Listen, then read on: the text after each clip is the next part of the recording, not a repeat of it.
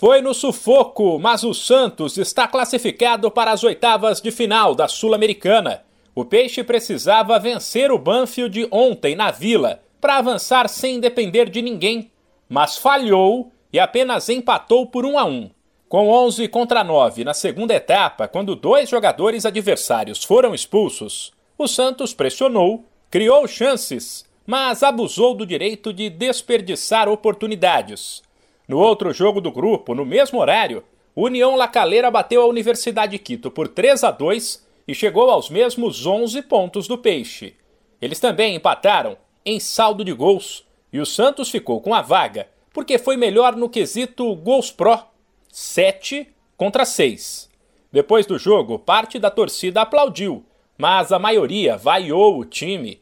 O técnico Fabian Bustos defendeu a equipe ao lembrar do sufoco que o Santos passou no começo do ano com a briga contra o rebaixamento no estadual e avaliar que o atual momento é bem melhor, mas lamentou as chances perdidas. Este equipo estava peleando por não descender. Hoje hemos passado duas copas de, de dos fases de Copas do Brasil mata-mata. Estamos em octavo. Estamos em octavo de Sudamericana. Quando perdimos o primeiro partido em Buenos Aires, todo mundo dizia que já estávamos fora, que já estávamos fora, não íamos a classificar. Hoy clasificamos gracias a nuestro rendimiento. De cinco juegos ganamos tres, empatamos dos. Me hubiera gustado ganar. Me hubiera gustado convertir goles. Lo más lindo que tiene el fútbol, hacer goles. Pregúntale a Marco. Lo más lindo es hacer goles. Pero la verdad nos costó y es algo que tenemos que trabajar para mejorarlo. Já o autor do gol do Peixe fez um alerta. Depois de o Santos parar várias vezes no goleiro Bolonha e uma vez na trave, o atacante Marcos Leonardo avisou que erros nas finalizações podem custar caro no mata-mata. Jogo trucado, né? E a gente criou chance.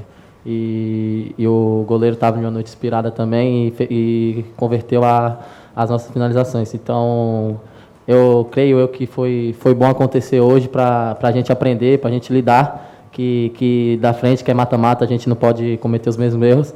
Então a gente aprende hoje para mais tarde a gente colher nossos frutos. Um sorteio na sexta-feira definirá o adversário do Santos no mata-mata.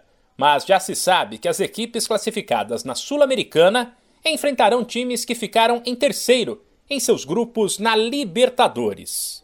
De São Paulo, Humberto Ferretti.